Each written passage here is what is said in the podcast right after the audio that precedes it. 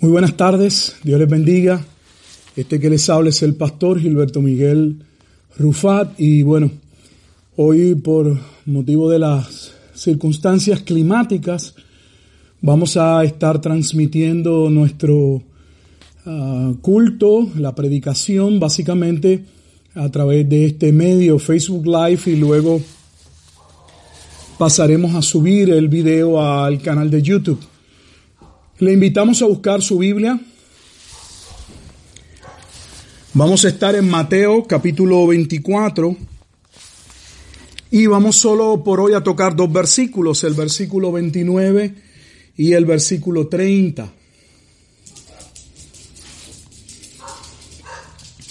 Mateo capítulo 24 versículos 29 al 30 busque algo en que pueda tomar notas. Eh, desde luego nosotros eh, el lunes por lo general subimos la, el bosquejo de la predicación que usted posteriormente tendrá la oportunidad de descargar, de ver, y lo hacemos con el propósito de que nuestras familias, nuestros hermanos en Cristo, eh, tengan material no solo para repasar el estudio, sino también para que puedan estudiarlo en familia, lo cual es sumamente importante. Así que aprovechamos también la oportunidad antes de la escritura y de pasar a orar para saludar a aquellos familiares, hermanos en Cristo, eh, que nos puedan estar este, viendo en este momento dado. Eh, damos gracias a Dios nuevamente, aunque sea de esta manera, pues por tener la oportunidad que Dios nos ofrece de poder predicar, enseñar su bendita palabra. Vamos a leer la escritura, oramos y comenzamos nuestra exposición. Dice así la palabra de Dios, Mateo capítulo 24, versículos 29 y 30, lee de la siguiente manera. E inmediatamente después de la tribulación de aquellos días, el sol se oscurecerá y la luna no dará su resplandor y las estrellas caerán del cielo, y las potencias de los cielos serán conmovidas. Entonces aparecerá la señal del Hijo del Hombre en el cielo, y entonces lamentarán todas las tribus de la tierra. Y verán al Hijo del Hombre viniendo sobre las nubes del cielo con poder y gran gloria. Vamos ahora. Amado Dios y Padre eterno, te alabamos y te damos gracias por esta oportunidad que nos brindas de poder, no empece a las condiciones climáticas, poder predicar tu bendita palabra. Ayúdanos, Señor, por medio de tu Espíritu, a poder trazar tu palabra de manera correcta, a hacer una interpretación, a llevar a cabo una interpretación que se ajusta a tu bendita palabra. Una que no se trata de especulaciones, de sugerencias, de teoría, pues tu palabra claramente dice en Primera de Pedro, capítulo 1, perdón, Segunda de Pedro 1.20, que tu palabra no es de interpretación privada. Por lo cual solicitamos siempre que tu amado Espíritu Santo, quien inspiró a estos santos hombres y también abrió y cambió nuestro corazón para que esa palabra pudiese ser recibida, que nos dé ojos para ver, oídos para escuchar y sobre todo un corazón bien dispuesto a obedecer. Edifica a tu pueblo, tu iglesia. Continúa salvando a los perdidos a través del arrepentimiento, Padre Santo, en los pecados y de la fe únicamente en Jesucristo como Salvador. Que a ti sea la gloria y la honra, pues oramos en Cristo Jesús, Señor nuestro. Amén. Y amén. Bueno, la razón por la que hoy vamos solo a tocar dos versículos de Mateo capítulo 24 es por razón de que hay mucho que hablar sobre estos eh, dos pasajes, los cuales podrían ser muy bien mal interpretados y ambos son usados como argumentos, de aquí se desprenden algunos argumentos que vamos a estar indicando en contra de una posición preterista parcial, que es la posición que nosotros creemos, donde hay una parte de la profecía bíblica que tuvo un cumplimiento en el año 70. No creemos que la segunda venida de Jesucristo ha acontecido como creen los preteristas completos, pero sí creemos que Mateo capítulo 24, la profecía con relación a la destrucción de Jerusalén y del templo, claramente como Jesús indicó y dentro del marco de tiempo que él afirmó, Mateo 24, 30, dentro de una generación, así mismo aconteció. Y vamos entonces a estar dando un pequeño resumen de cómo llegamos aquí, entonces entramos a la exposición de Mateo 24, 29 y 30. Ya hemos expuesto anteriormente que esta profecía en el Monte de los Olivos no es una profecía que inicia en el capítulo 24. Realmente Jesús viene abordando este tema en Mateo, podríamos decir, desde Mateo capítulo 3, desde aquel sermón o aquel mensaje que comenzaba a predicar o enseñar Juan el Bautista con relación a que el reino de los cielos se había acercado y en específico con el juicio que vendría, pues el hacha ya estaba puesta sobre todo árbol que no diera bien buen fruto. Podríamos tal vez adelantar a Mateo capítulo 8, solo por dar algún contexto para que sepan de qué estamos hablando. Ya Jesús había dicho que vendrían gentiles o habría gentiles que creerían, mientras su propio pueblo, el pueblo que había recibido el pacto, no les recibía o no creía. Y así en diferentes pasajes que ya hemos expuesto, Jesús habló de la destrucción del templo.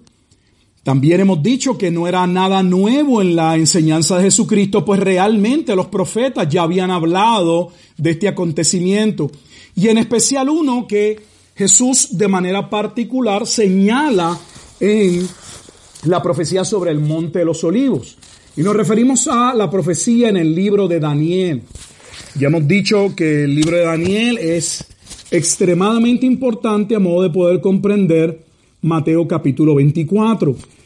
Dijimos que había anteriormente que habían tres versículos o tres pasajes bíblicos que hacen alusión a los tres capítulos más importantes con relación a lo que iba a suceder en los días del cuarto imperio romano. Y nos referimos a Mateo capítulo 15, Mateo capítulo, perdón, Mateo 24, 15, Mateo 24, 21 y posteriormente Mateo 24, 27. Cada uno de ellos haciendo alusión a Daniel 7, Daniel 12, Daniel 9, tres capítulos que son en extremo importantes. Bueno, habiendo dicho eso, entonces vamos a el versículo 29. ¿Qué vemos en el versículo 29? Bueno, aquí en este pasaje, cuando uno lo lee, e inmediatamente después de la tribulación de aquellos días, el sol se oscurecerá y la luna no dará su resplandor y las estrellas caerán del cielo y las potencias de los cielos serán conmovidas, inmediatamente pensamos en el fin del mundo.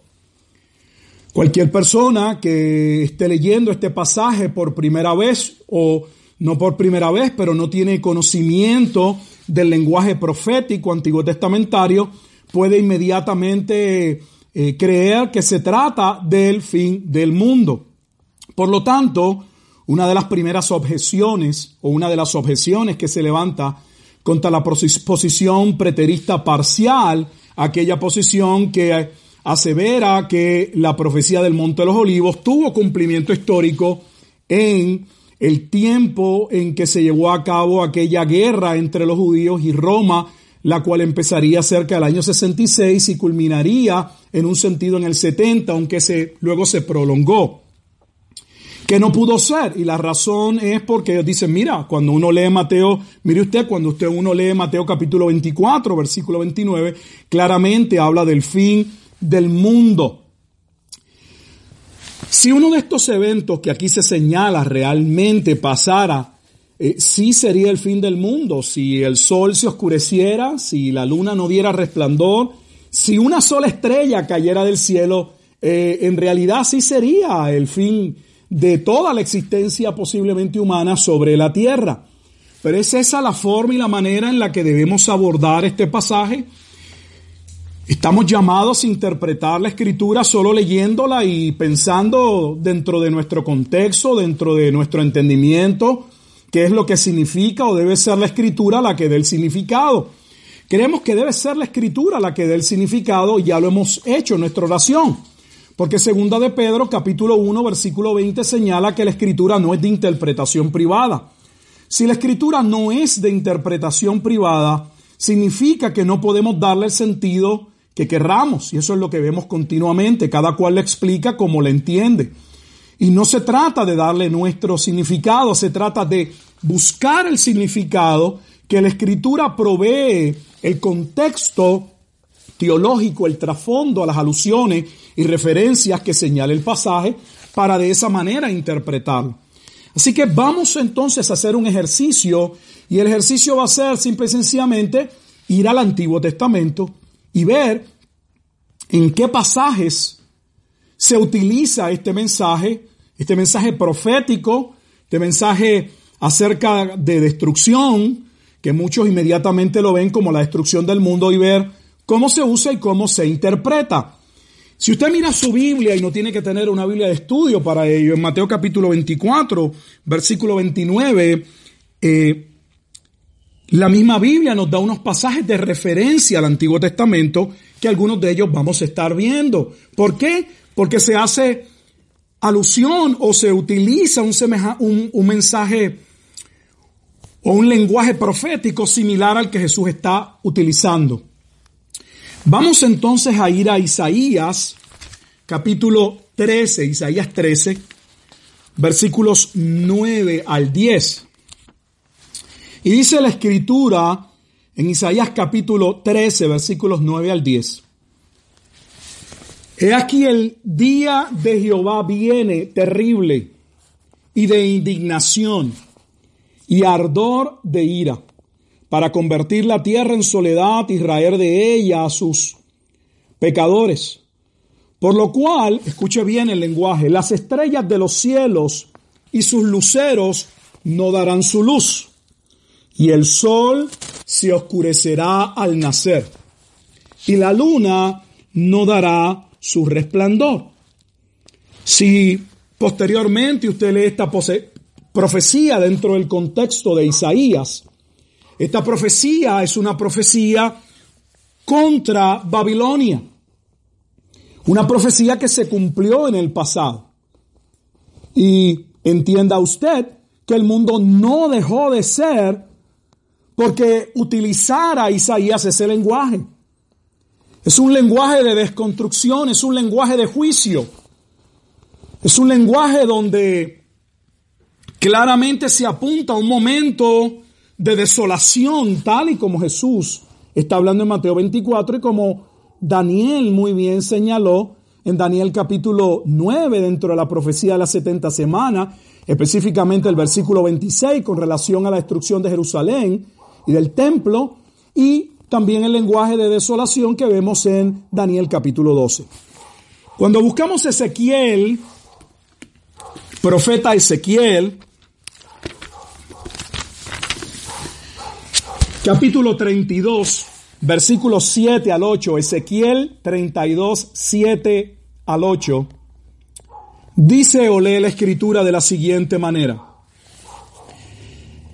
Y cuando te haya extinguido, cubriré los cielos y haré entenebrecer sus estrellas. El sol cubriré con nublado y la luna no hará resplandecer su luz. Haré entenebrecer todos los astros brillantes del cielo por ti. Pondré tinieblas sobre tu tierra, dice Jehová el Señor.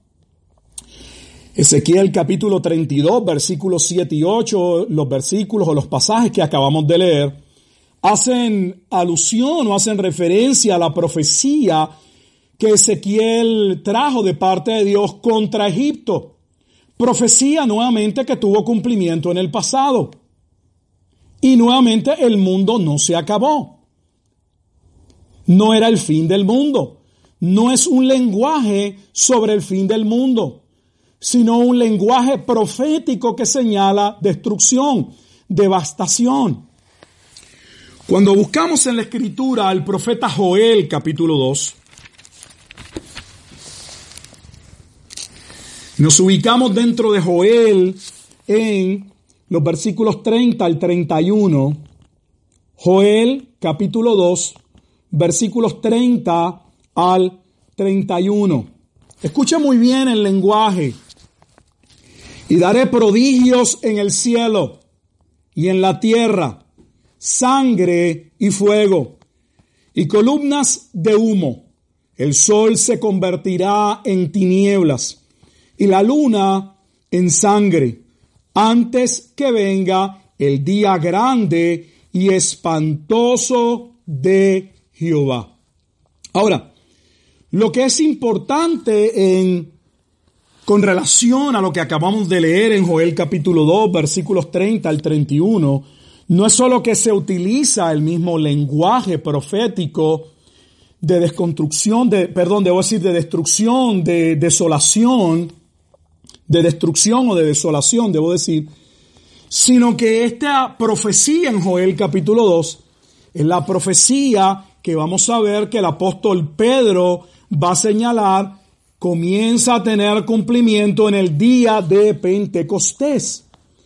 El primer pasaje que cita el apóstol Pedro en Joel, en perdón, debo decir en Hechos capítulo 2, es Joel capítulo 2. Vamos entonces al libro de los Hechos. Abra su Biblia ahora en el libro de los Hechos y vamos al capítulo 2 del libro de los Hechos. Y vamos a estar leyendo en Hechos 2, versículo 16 al 21, lo referente a la profecía de Joel capítulo 2. Profecía que tiene que ver con el día de Jehová, el día de juicio, día que vendría sobre Judá por causa de no haberse arrepentido, por causa de, de haber violado el pacto antiguo, el pacto mosaico. En Hechos 2, 16, 21 vamos a ver lo referente a el plan de Dios con relación a la salvación de un remanente que fue profetizado sería salvo dentro de ese tiempo de desolación o de juicio. Y lea así la escritura en Hechos 2, 16 al 21. Mas esto es lo dicho por el profeta Joel. En los postreros días, dice Jehová, derramaré de mi espíritu sobre toda carne y vuestros hijos y vuestras hijas profetizarán, vuestros jóvenes verán visiones y vuestros ancianos soñarán sueños. Y de cierto sobre mis siervos y sobre mis siervas en aquellos días derramaré de mi espíritu y profetizarán. Y daré prodigios arriba en el cielo y señales abajo en la tierra y fuego y vapor de humo. El sol se convertirá en tinieblas y la luna en sangre antes que venga el día del Señor grande y manifiesto. Y todo aquel que invocar el nombre del Señor será salvo. Claramente, Pedro cita Joel capítulo 2 con relación a la promesa que Jesús había señalado sobre el derramamiento, la venida del Espíritu Santo sobre la iglesia, lo que ocurrió el día de Pentecostés. Pero hay, hay un lenguaje profético también de juicio que Pedro va a señalar dentro de su exposición que acontecería en un tiempo cercano. Si usted tiene su Biblia abierta en, Hechos capítulo 2, me gustaría que pudiéramos leer ahora el versículo 40 para que podamos percatarnos de lo que estoy diciendo. Hechos capítulo 2, versículo 40. Y con otras muchas palabras testificaba, está hablando de Pedro, y les exhortaba diciendo, sed salvos de esta perversa generación. Sed salvos de esta perversa generación.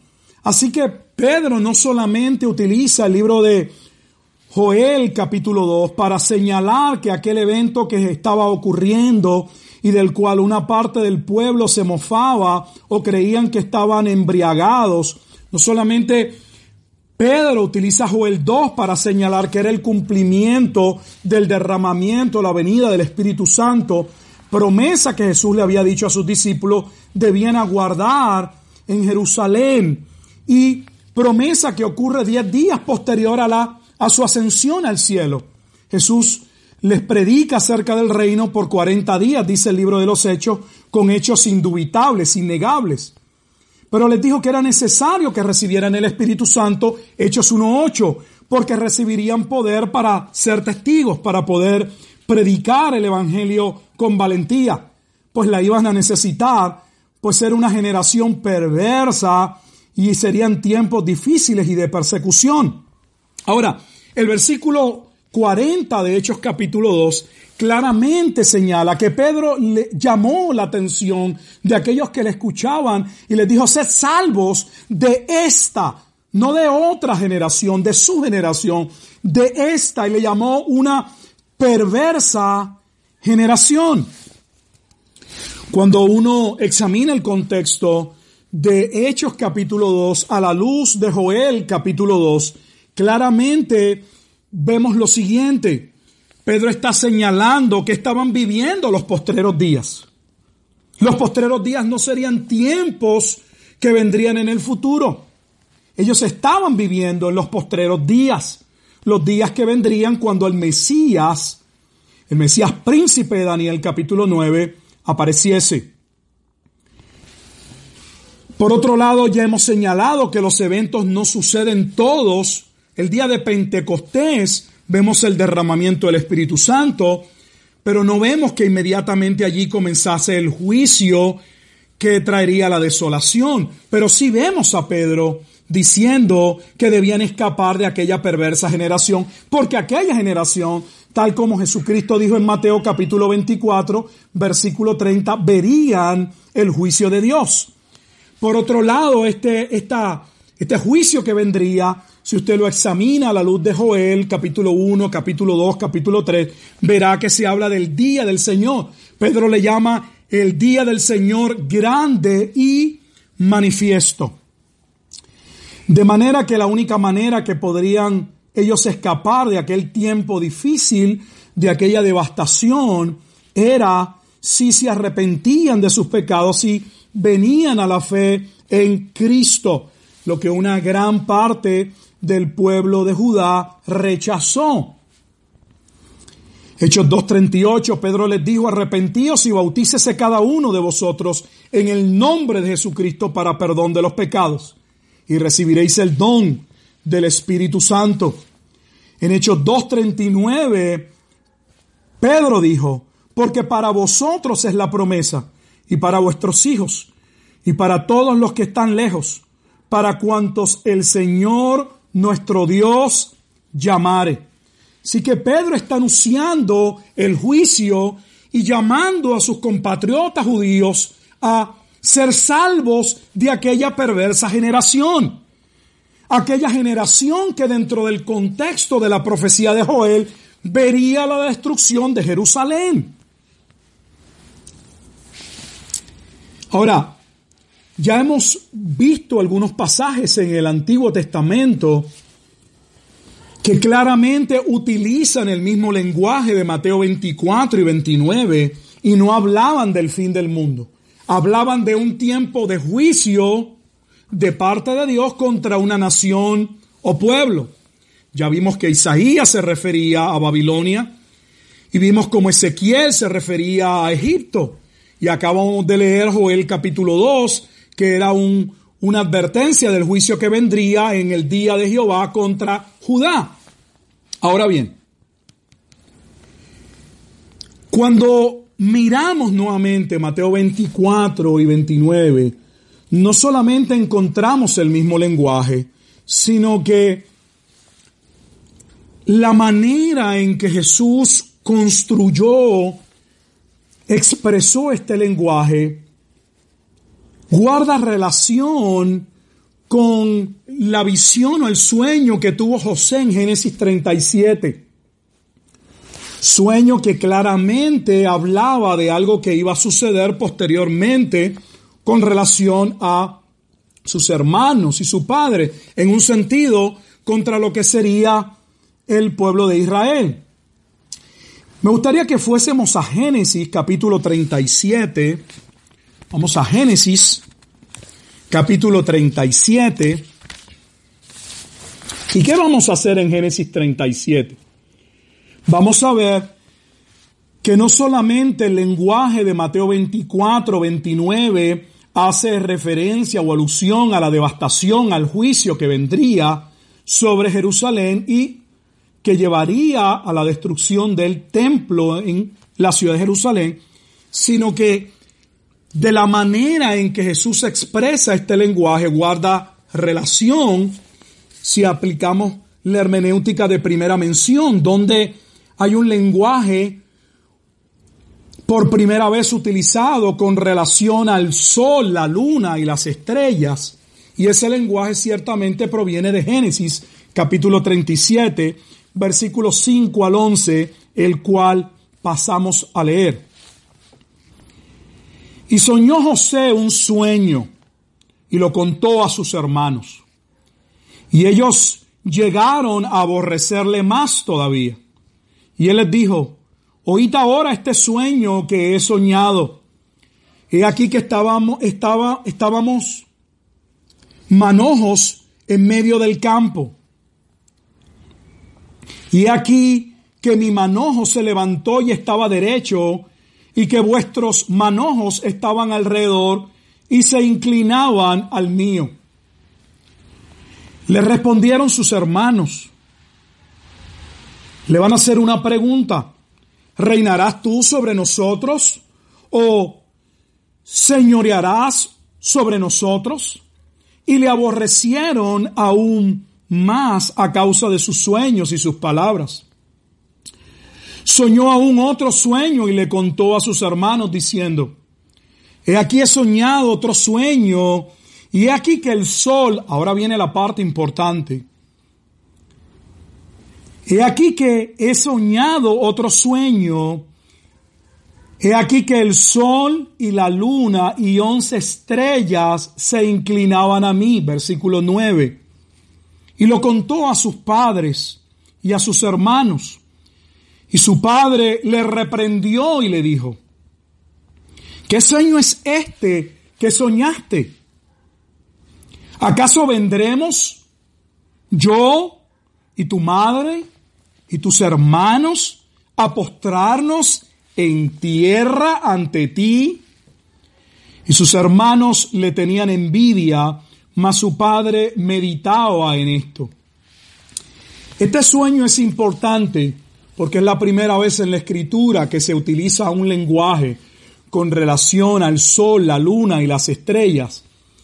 Y ese lenguaje hace una clara alusión, fue interpretado tanto por los hermanos de José como por su propio padre, como que se refería a ellos. José en un sentido es un tipo, es una tipología de Cristo. José sería utilizado para hacer provisión para el pueblo que sería preservado en medio de la gran hambruna que vendría y que los llevaría a Egipto donde José ya sería colocado para preservación y salvación de ese remanente del cual un día como se había establecido en Génesis capítulo 3, versículo 15, vendría aquel hijo de la mujer que le aplastaría la cabeza a la serpiente. De la misma manera en que José sería colocado en una posición de preeminencia y que sus hermanos se doblegarían de la misma forma o manera, Dios ha constituido en gloria a Jesucristo como Señor, tal y como lo señala Filipenses 2.5 en adelante. todos los que están en el cielo y debajo del cielo y en cualquier lugar tendrán que doblar sus rodillas y reconocer que Cristo es el Señor. En el tiempo de la venida del Mesías, unos lo harían a través del arrepentimiento y la fe en Jesucristo para salvación, como concluye el capítulo 2 de Joel. En ese día de ira o ese día de Jehová grande y terrible, habría un remanente que sería salvo.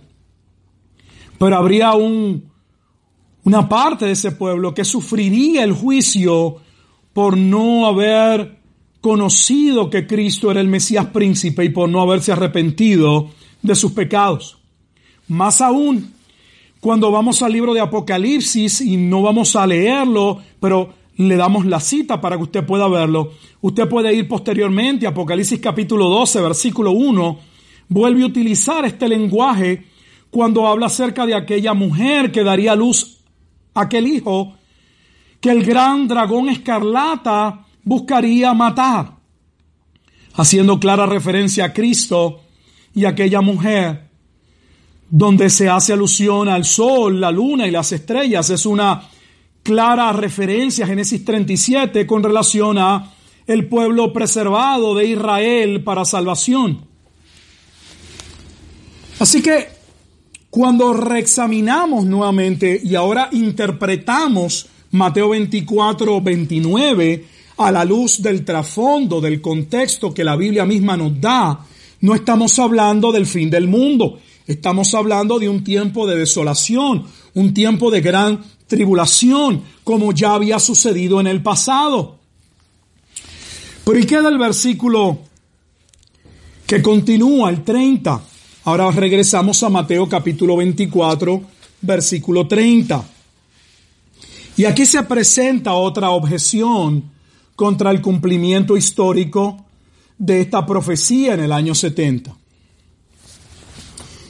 Y básicamente el argumento es que se habla de Jesucristo viniendo en las nubes. Y algunos señalan, bueno, pastor, es imposible que usted o alguien pueda aseverar que ya Cristo vino en las nubes. Pues dice que todo ojo le verá y que aquellos linajes de la tierra harían lamentación. Eso no ha sucedido. Nuevamente, cuando usted interpreta la escritura leyéndola y dándole el significado y usted le da el significado que usted cree, usted puede decir y argumentar cualquier cosa, pero así no se interpreta la escritura. La escritura debe ser interpretada a la luz de la escritura. Vamos entonces a ver este lenguaje que se utiliza de Dios viniendo en las nubes para ver si este lenguaje es nuevo o si este lenguaje ya se usaba en el Antiguo Testamento. Y nuevamente, cuando se usa en el Antiguo Testamento, ¿cuál es su significado? Porque esto es importante. Porque los discípulos utilizarían eso como el contexto y de la misma manera nosotros debemos utilizar eso como contexto para interpretar Mateo 24, 30. Hay varios pasajes en el Antiguo Testamento que se hace, eh, se utiliza, debo decir, algún lenguaje similar en el que se dice que Jehová venía en una nube. Vamos a ubicarnos primeramente en el libro de Éxodo. Vamos a Éxodo, capítulo 34. Y allí nos ubicamos en el versículo 5. Y lee la escritura de la siguiente manera. Éxodo capítulo 34, versículo 5. ¿Qué estamos haciendo? Estamos haciendo un ejercicio hermenéutico, no dándole a la escritura el significado que nos parece lógico, sino el significado que la escritura misma provee, mismo provee. En Éxodo 30, Éxodo 34, debo decir, Éxodo 34, 5, lee la escritura de la siguiente manera. Y Jehová descendió en la nube. Jehová descendió en la nube. Y estuvo allí con él proclamando el nombre de Jehová. Levítico capítulo 16, versículo 2. Lee de la siguiente manera.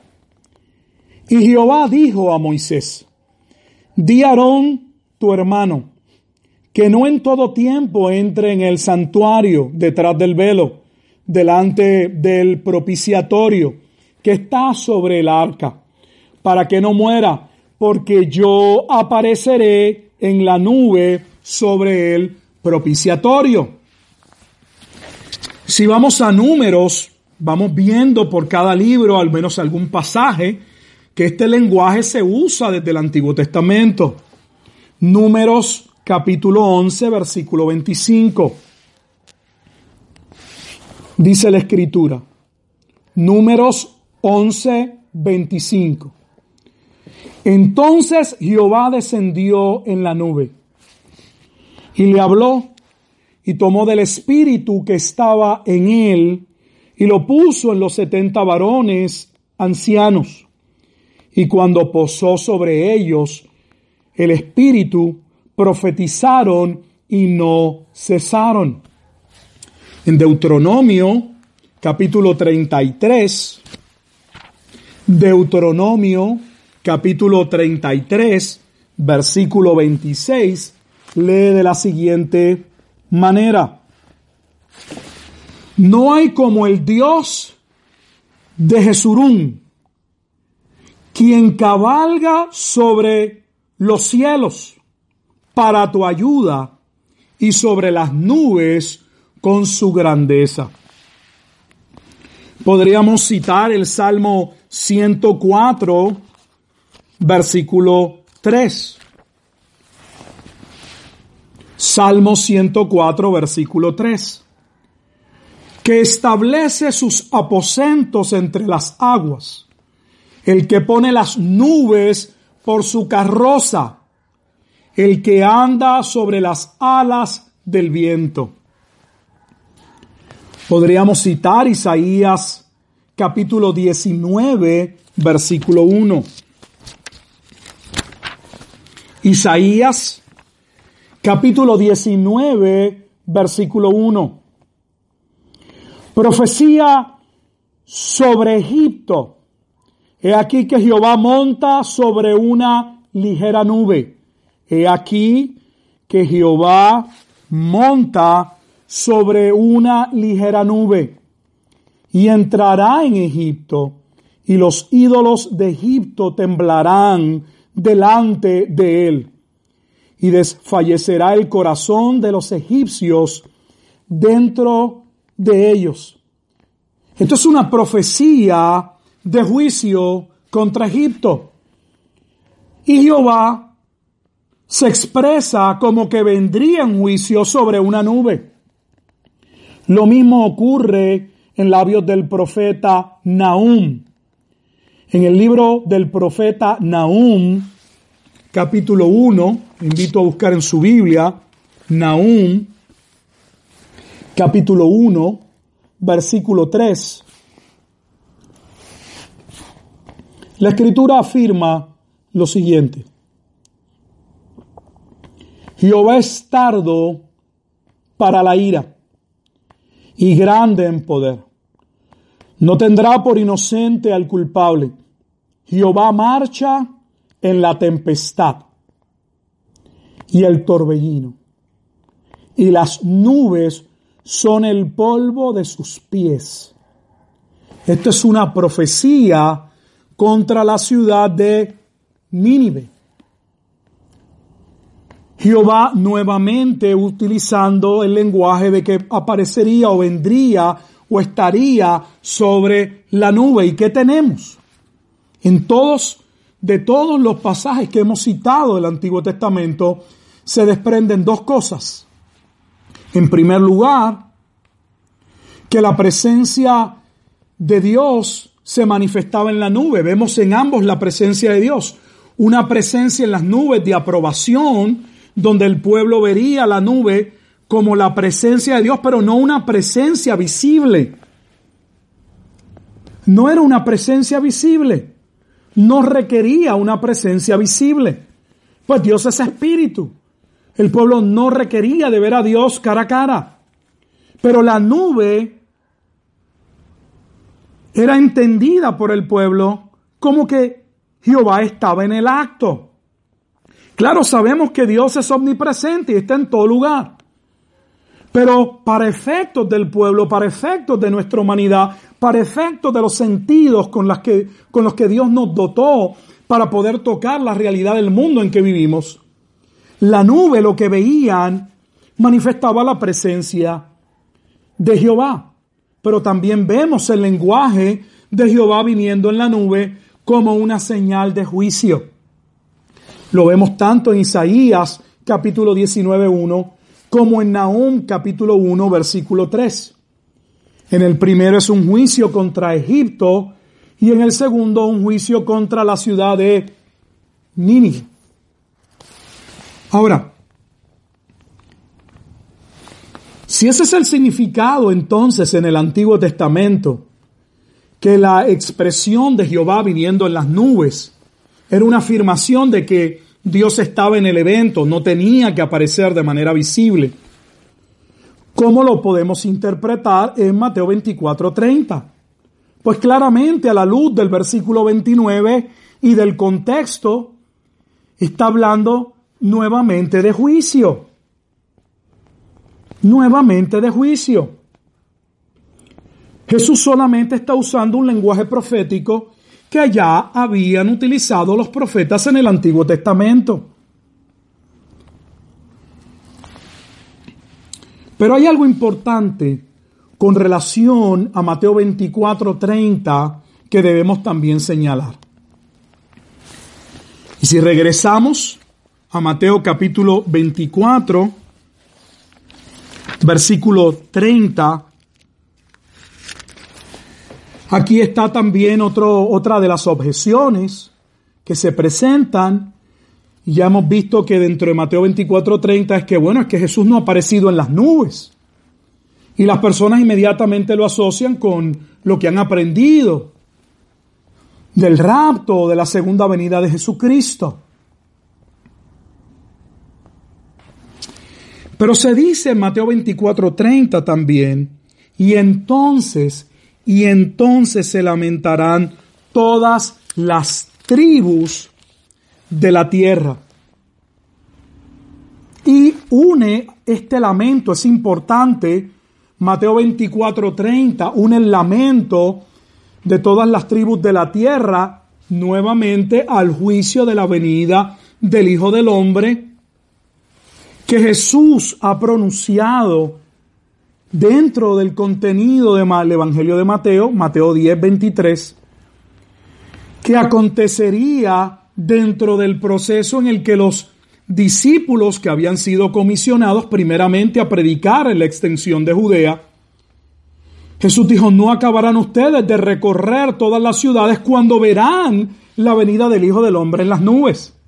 No solo ello, sino cuando Jesús se aparta con sus discípulos en la ciudad, en la ciudad de Cesarea de Filipos. Mateo capítulo 16, lo mismo hacen los versículos 28 y 29. Jesús les dice a sus discípulos que algunos de ellos no estarían dispuestos a morir por causa de él y de la proclamación del Evangelio, sino hasta que viesen el momento del cumplimiento del juicio que vendría cuando el Hijo del Hombre se manifestase. Jesús le dijo a sus discípulos que al menos algunos de ellos estarían vivos. No vemos cómo dos mil años después podrían estar vivos. Ahora, el argumento es, bueno, pastores, que aquí dice que todas las tribus de la tierra harán lamentación. Se refiere al mundo completo. Nuevamente nos equivocamos. ¿Por qué nos equivocamos? Porque no podemos otorgarle al pasaje el significado que a nuestra mente viene. Mateo 24:30 está claramente haciendo una referencia o alusión a Zacarías capítulo 12. De hecho, ya nosotros tuvimos una exposición del libro completo de Zacarías y vimos cómo el libro de Zacarías es importante también para entender el discurso o la profecía sobre el Monte de los Olivos, lo cual posteriormente le invito a buscar en nuestro canal y ver. Vamos a Zacarías capítulo 12 para que puedan constatar lo que estoy hablando. Pues si observa, nosotros no interpretamos la escritura a la luz de lo que nos parece. No estamos teorizando, haciendo, hablando de teoría, sugerencia, lo que a nosotros nos parece, lo que creemos, lo que nos han dicho como si fuésemos una estación repetidora. Estudiamos la escritura, vemos la evidencia estudiamos la evidencia y hacia donde la evidencia apunta, el significado que los pasajes dan, esa es la base interpretativa para exponer el Evangelio.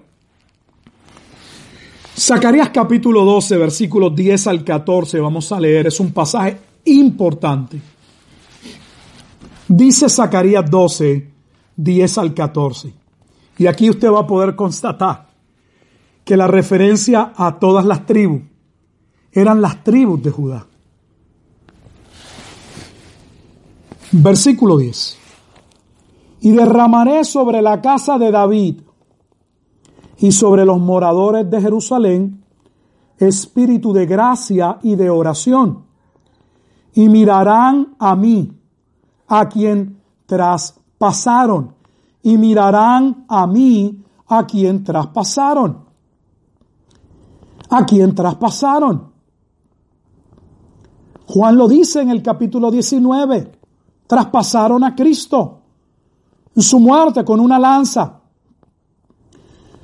Esta parte de Zacarías 12:10 en adelante también es el pasaje de referencia de Apocalipsis capítulo 1 versículo 7. Apocalipsis 1:7. Y derramaré sobre la casa de David y sobre los moradores de Jerusalén espíritu de gracia y de oración. Y mirarán a mí a quien traspasaron. Y llorarán como se llora por hijo unigénito, afligiéndose por él como quien se aflige por el primogénito. Versículo 11. En aquel día, en aquel día, habrá gran llanto en Jerusalén en aquel día habrá llanto en Jerusalén. No en el mundo. ¿En dónde? En Jerusalén, primariamente, en ese momento. Como el llanto de Adadrimón en el valle de Megido. Versículo 12.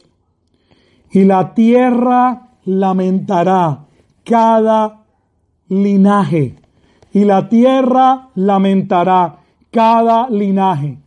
Y usted dirá, no, no, pastor, ahí lo dice, cada linaje de la tierra. Oh, hermano, necesitamos continuar todavía, porque el pasaje va a decir cuáles son los linajes de la tierra. Los descendientes de la casa de David por sí, sus mujeres por sí, los descendientes de la casa de Natán por sí y sus mujeres por sí, los descendientes de la casa de Leví por sí y sus mujeres por sí, los descendientes de Simeí por sí y sus mujeres por sí, Simei debo decir, por sí y sus mujeres por sí, y todos los otros linajes, cada uno por sí y sus mujeres por sí. ¿De qué linajes está hablando Zacarías? Capítulo 12, versículos 10 al 14. De los linajes de Israel en el tiempo en que se cumple la profecía. No eran los linajes del mundo. El juicio era contra Jerusalén y la destrucción del templo. Juicio que según Levítico 26 vendría por violación del pacto. Zacarías 12 señala que la liberación de Judá vendría por medio del cumplimiento de la promesa a la casa de David. ¿Qué promesa se le hizo a la casa de David? Segunda de Samuel, capítulo 7. Segunda de Samuel, capítulo 7, versículos 12 al 14. A David se le dijo mil años antes, mil años antes, 300 años antes del profeta Isaías, que vendría un Mesías, que de la casa del linaje de David vendría un rey que tendría un reino eterno. Joel está diciendo lo mismo que está afirmando Zacarías, que vendría un tiempo de desolación para Judá y que Jerusalén lo lamentaría. ¿Por qué? Porque habían matado a su propio Mesías. ¿No ese es el mensaje de Pedro en Hechos 2? Vosotros matasteis al autor de la vida.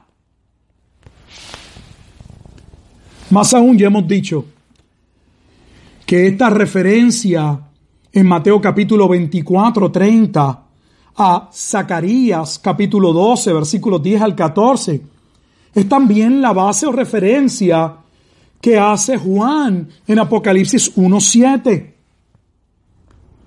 Al tiempo de juicio que vendría cuando el Hijo del Hombre regresase. Y ya hemos visto que dentro del propio Evangelio de Mateo se delimita, se establece el tiempo.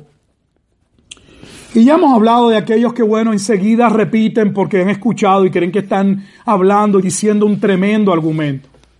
Pastor, es que usted no entiende, Mateo 24, 30 solo hace referencia a una raza o está haciendo eh, referencia a aquella generación, la generación que diese el cumplimiento. Pero eso no es, esa no es la interpretación. Porque Jesús claramente en Mateo capítulo 10, 23, en Mateo 16, 27, 28 y 29, en Mateo capítulo 26, versículo 64, Jesús le dice al sumo sacerdote que desde aquel momento en que él era juzgado, verían al Hijo del Hombre sentado en su trono. Lo verían venir en las nubes de juicio. El sacerdote, el sumo sacerdote, rasgó sus vestidos. Porque obviamente el sumo sacerdote entendió que Jesucristo sí estaba afirmando que Él era Dios.